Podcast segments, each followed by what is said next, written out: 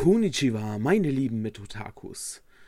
Ja, es freut mich sehr, sehr herzlich, dass ihr mal wieder eingeschaltet habt zu der neuen Podcast-Folge und zu diesem Video, wo ihr es auch gerade hört, in der Nacht, am frühen Morgen, zur Mittagsstunde, keine Ahnung, wann ihr mir ihr Zeit dafür gefunden habt. Ja, ich äh, habe jetzt diesen Podcast wirklich mal wieder spontan aufgenommen, weil ähm, mir so ein bisschen ja eine Frage durch den Kopf ja gegangen ist oder ich hatte eine, eine Unterhaltung mit einem Arbeitskollegen gehabt, der ähm, jetzt vor kurzem den Film ähm, Battle Angel Alita geguckt hat.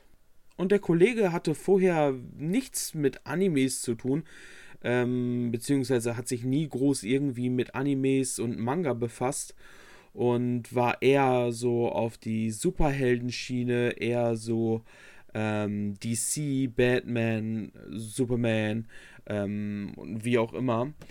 Oder halt Marvel-Sachen, also so das äh, MCU-Universum. Und hat dann irgendwie, ich glaube, Battle Angel Alita bei Amazon Prime ausgeliehen. Ich weiß es jetzt nicht mehr ganz genau. Auf jeden Fall äh, hatte er zu mir gesagt: so, hey, Patrick, du kennst doch, äh, du bist doch so Manga und Anime-affin und sowas. Hast du den Battle Angel Alita-Film schon gesehen? Und ich sag so zu ihm, nee, habe ich bis jetzt noch nicht geschafft, ähm, weil ich es damals nicht ins Kino geschafft habe. Und ähm, ja, aber wollte ich auf jeden Fall noch gucken und ich habe den Manga dazu gelesen. Und er so, meine Güte, ich hätte nicht damit gerechnet, dass der Film so gut ist ich glaube, ich habe ein ganz falsches Bild von Manga und Animes. Und dann sage ich so zu ihm, ja, das ist, ich habe dir das schon immer gesagt. Denn, ähm, und da kommen wir zu dem Thema, de, welches ich heute ansprechen wollte, dass viele Leute noch immer so ein ganz wirres, äh, ganz wirre Gedanken haben zu Manga und Anime, die identifizieren das ganz, ganz viel immer noch mit Pokémon und ähm, dass das doch alles nur für Kinder ist und was weiß ich, wenn ich mir überlege, dass damals schon sehr, sehr brutale äh, Animes auch ähm, im Fernsehen liefen, auf MTV oder Viva, wie Helsing oder keine Ahnung, was sonst noch alles kam. Also Cowboy Bebop, das ist ja auch auf jeden Fall mm, Material, was eher so ältere Zuschauer ähm, sich anschauen, beziehungsweise so, mm, ja, Jugendliche, so im Alter von 17 und 18. Und ähm, da, das würden Kinder gar nicht wirklich verstehen. Und ähm, deswegen frage ich mich oder habe ich mich immer noch gefragt, wie es sein kann, dass Anime und Manga immer noch so häufig äh, in die Schiene für kleine Kinder oder natürlich, was auch wieder ganz anderes ist, äh, in die perverse Schiene gepackt wird, weil natürlich kennt jeder äh, entweder die eine Richtung äh, Pokémon oder in die andere Richtung äh, Tentakel Hentai Porno, wo man sich denkt, okay, what the fuck, es gibt nicht nur zwei Bereiche. Bei den Superhelden gibt es ja auch nicht nur keine Ahnung, Batman und Superman oder was weiß ich, oder Marvel und, und, und DC. Also, ähm, auch da gibt es halt unterschiedliche Dinge. Aber das Klischee bei Manga und Animes ist, also so kommt es mir rüber, dass äh, viele, viele Leute eher daran denken. Also so, dass die eher daran denken, dass das was für kleinere Kinder ist oder wie gesagt, ähm, eher so in diese Schiene Hentai-Pornos geht. Und ähm, ja, ich frage mich, wo, woher das kommt und ich denke mal, das ist halt immer noch diese alte Denkensweise, dass die Leute hauptsächlich eigentlich nur Pokémon kannten und ähm, ja, und aus irgendwelchen Gründen dann vielleicht mal im jugendlichen Alter auf irgendwelchen äh, pornografischen Seiten gewesen sind und dann plötzlich, äh, ja, keine Ahnung, Comic-Pornos oder Hentai-Pornos denen angezeigt worden ist und die dann im Prinzip nur das samt weiche Pokémon hatten oder das extrem harte äh, Sexual-Hentai-Porno.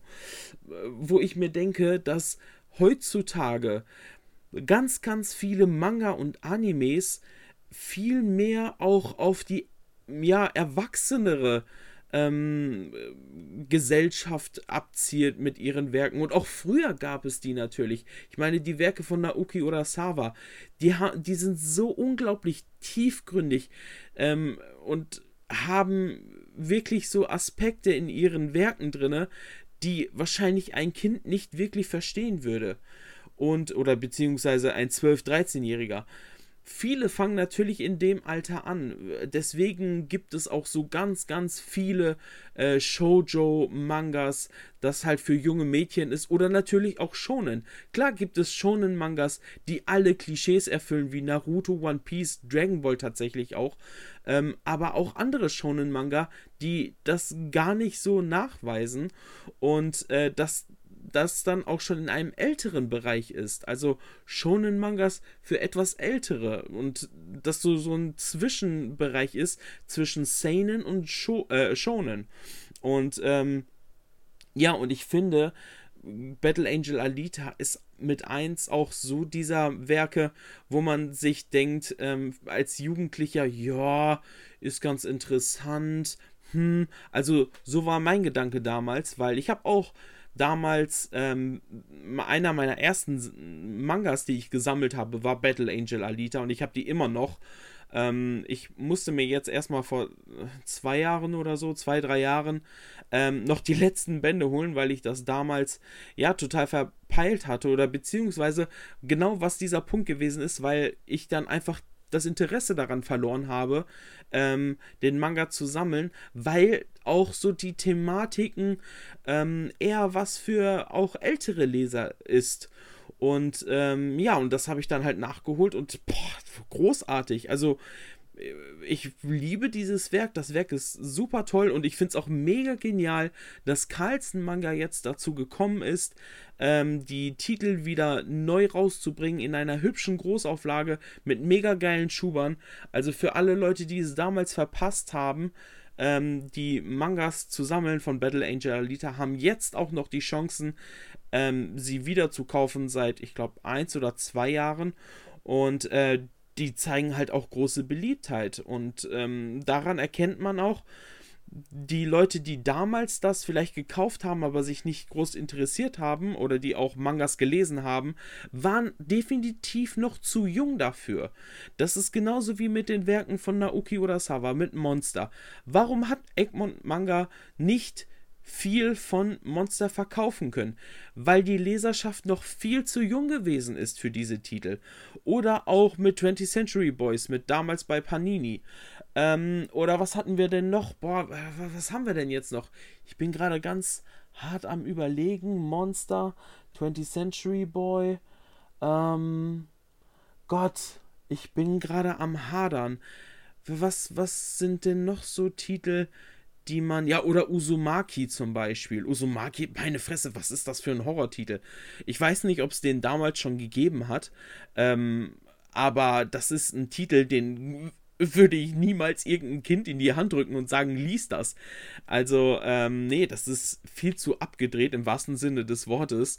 Und, ähm, ja, und jetzt ist die Leserschaft älter geworden und plötzlich steigt natürlich auch die Interesse daran, diese Sachen zu lesen. Und das ist wirklich meiner Meinung nach großartig, dass man jetzt endlich auch in den Genuss dieser Mega-Werke kommt. Ich finde auch so Titel wie Der Mann meines Bruders, das sind Sachen, die ähm, eher auch was für ältere Leserschaften ist.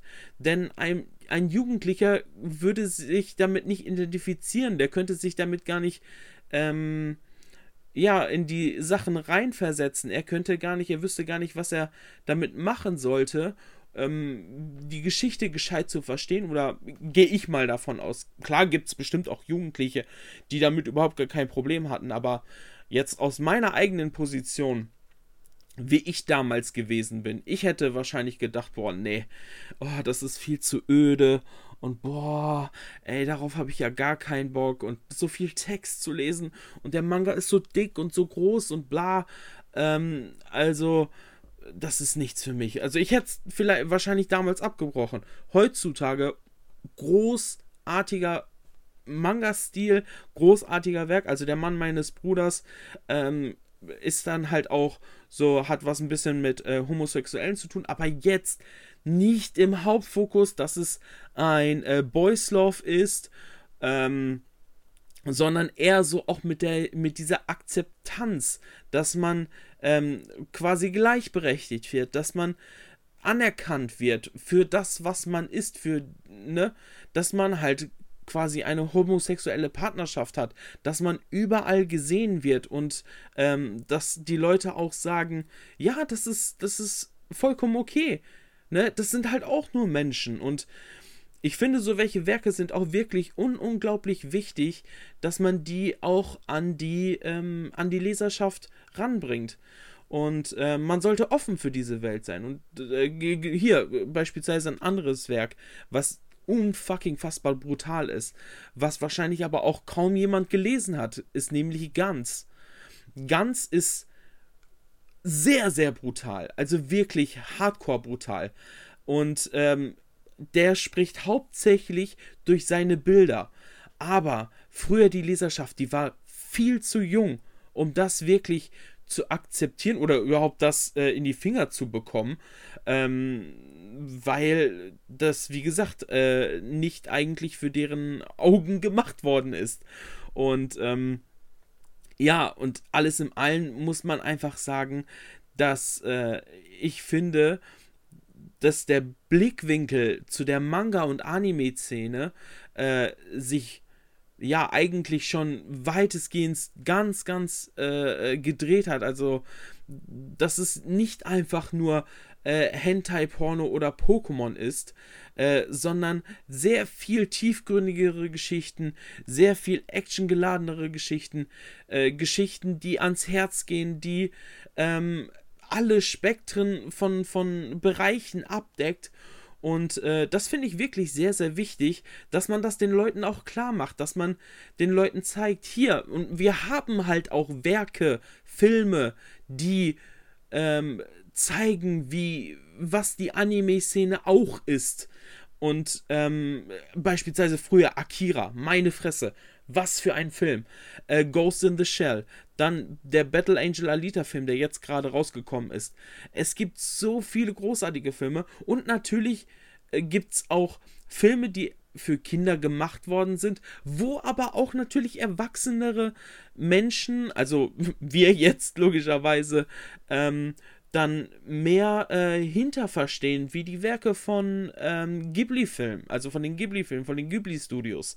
Die ähm, haben auch ganz oft tiefgründige ähm, Gedanken, ganz oft tiefgründige ähm, Meinungen und, und, und Darstellungen. Das ist ja bei Disney genauso. Da sind einige Witze, einige Szenen, ähm, was man als Kind niemals verstehen würde. Als Erwachsener denkt man sich, boah, alter Schwede, das ist jetzt schon äh, deep. Ähm, ein Kind versteht das natürlich nicht.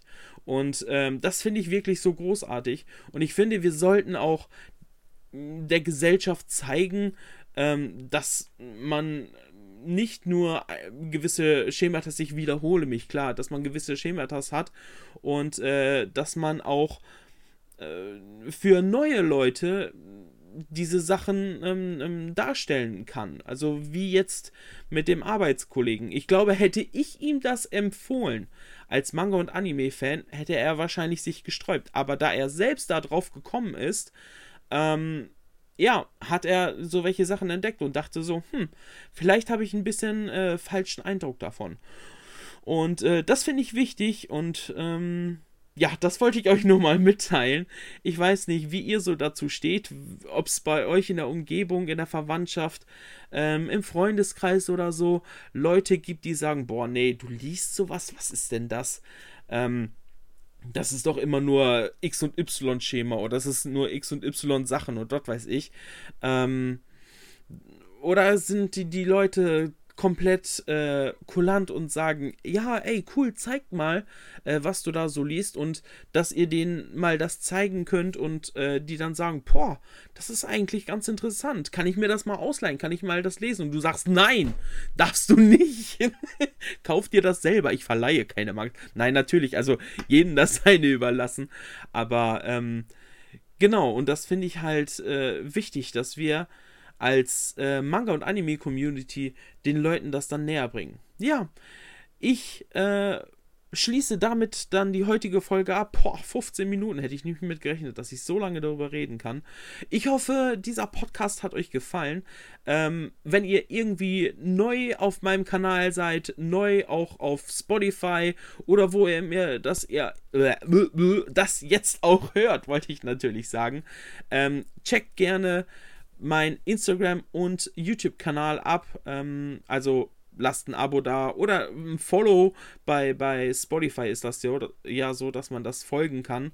Ähm, und ansonsten, ja, YouTube, Pet Portal, einfach danach suchen, Instagram auch.